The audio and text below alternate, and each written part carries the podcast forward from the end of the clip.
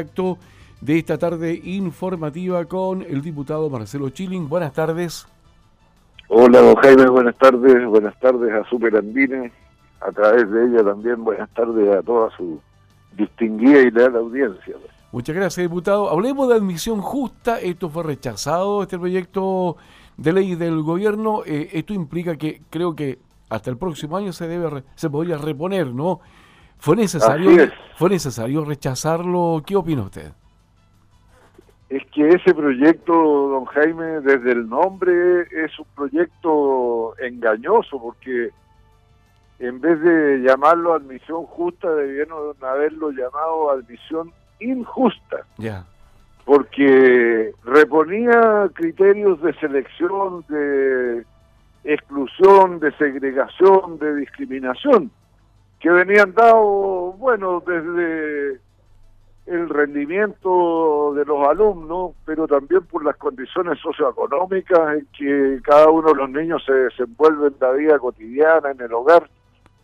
Y eh, al volver a reponer esos factores como criterios de selección a través de una encuesta, además, eh, volvíamos a lo que ya Chile había combatido y sellado, que es que quiere un sistema educativo inclusivo, igualador de las oportunidades, que no segregue, que no discrimine.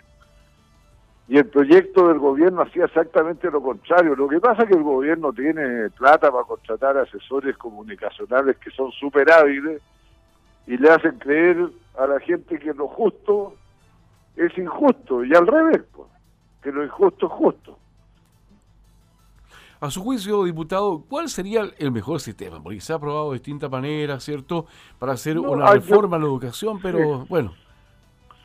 Bueno, yo creo que es un sistema aleatorio, pero que requiere como base, don Jaime, un esfuerzo sincero por mejorar la educación pública en todos los niveles, tanto en el nivel de infraestructura, eh, apoyos eh, financieros, eh, el profesorado, desde luego, eh, pero se requiere de una inversión y un esfuerzo real en esa materia, porque ahora nosotros, por ejemplo, aprobamos en el gobierno anterior una reforma bien profunda.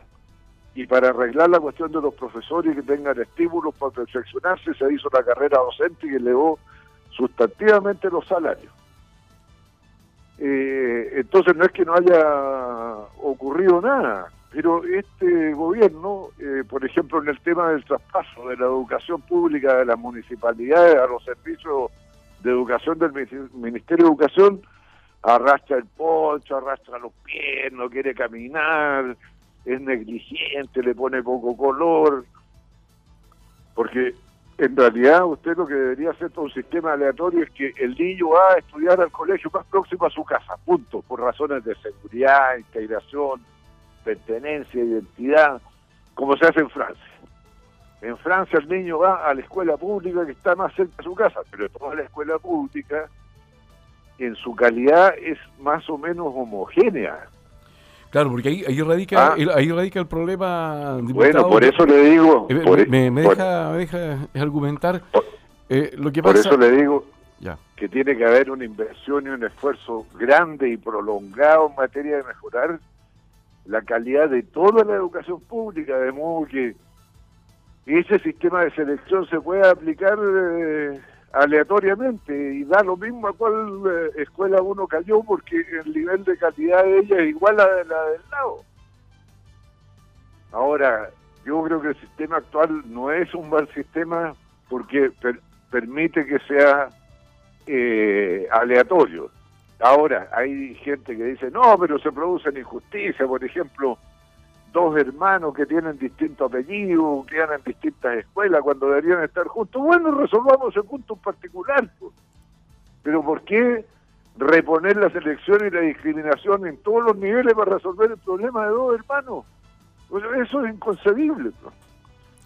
Ahora, diputado, ¿cuál es su opinión respecto del decreto del presidente de la República que entrega más facultades a las Fuerzas Armadas en temas de seguridad fronterizo, un tema delicado porque ya sabemos que los vecinos se pueden poner muy nerviosos si ve las Fuerzas Armadas del país vecino de la frontera y no van a entender, yo creo que por qué eh, van a estar. Yo creo que aquí es un sistema o es un tema bastante delicado.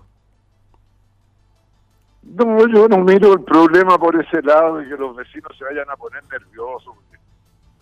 Hoy día, en realidad, las posibilidades de que haya guerras justas entre Chile y sus vecinos es igual a cero.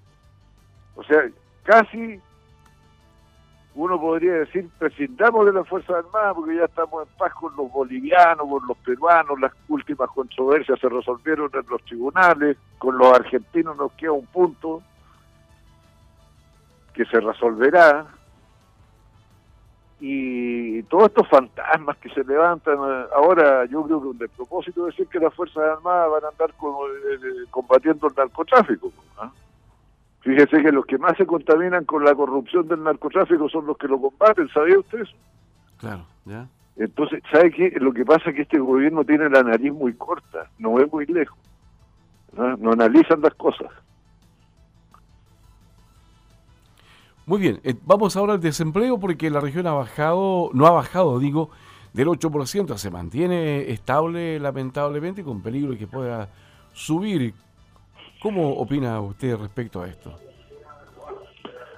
Bueno, don Jaime, hemos conversado tantas veces este asunto, yo creo que el gobierno regional no le pone el suficiente color a las cuestiones para sacarla adelante. Por ejemplo, Todavía tenemos pendientes con la cuestión de la sequía y nosotros deberíamos tener un gran plan de obras para surtir de agua potable para el consumo humano a las comunidades apartadas que viven de ella a través de las aguas potables rural, que sean comités o, cooperativas para construir embalses, para eh, que están todos paralizados. Les recuerdo el Catemo que estaba listo para llamar la licitación y todavía inexplicablemente no se llama. Entonces yo creo que hay negligencia en esto, en las obras públicas, porque todos sabemos que el área privada se mueve cuando hay posibilidades de ganar plata.